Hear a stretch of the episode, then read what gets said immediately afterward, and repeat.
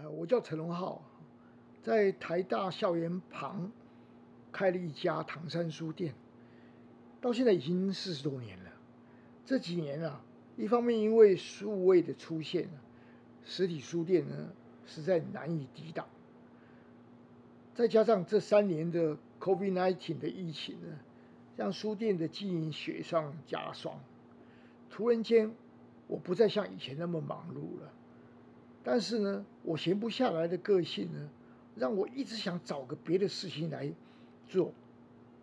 于是，两位年轻的同事黄泰祥跟贺卓恒就鼓励我：“哎，是不是要搞一个 podcast 的节目啊？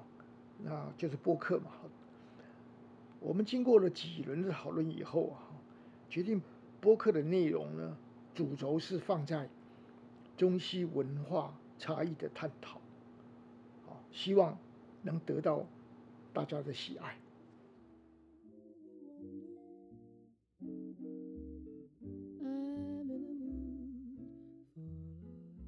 好吧，我们开始今天的主题啊，是一九零五年中国千年皇权封建体制的行将瓦解。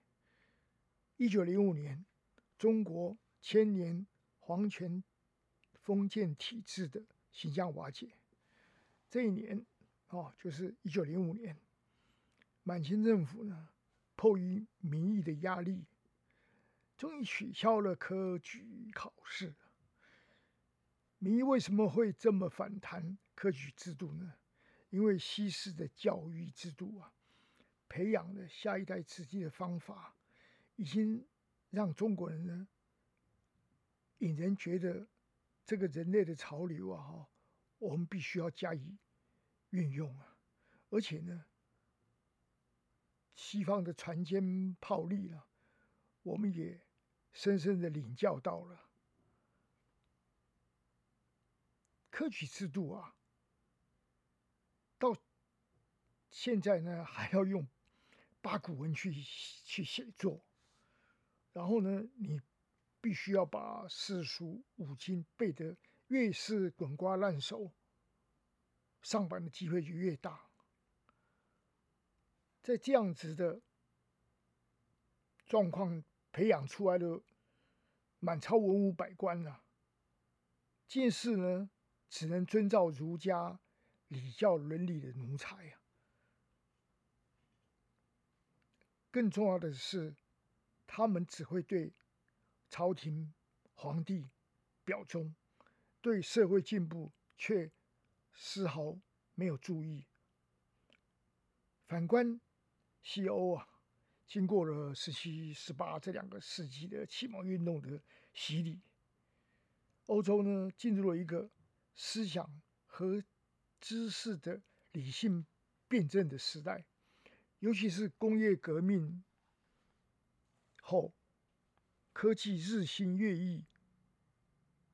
例如，一七六九年瓦特的蒸汽机，一三二六年英国人首先制作了金属的火炮。啊，当然了，我们说火药是我们发明的，可是我们从来没有把它变成一个，我们好像是就是一个鞭炮，从来没有变成一个火炮啊。另外呢，一九零三年。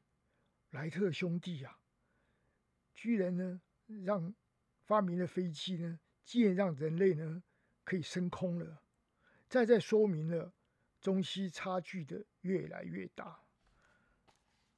更可怕的是，就在这一年的一九零五年，西欧呢更有一件划时代的理论被提出来，那就是爱因斯坦的狭义相对论。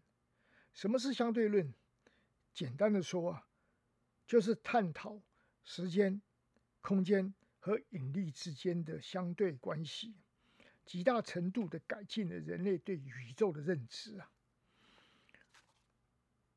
好啊，就在这一年，一九零五年，东西双方的差距呢，你看得出来啊，出现了极大的反差。我认为啊。这个反差的出现呢，主要就是科举考试的特性，完全扼杀了一个人的想象空间。与启蒙运动相较的是，感觉到就是很大的矛盾与反差。同个星球，就同个地球，却是两个毫无交集的平行线。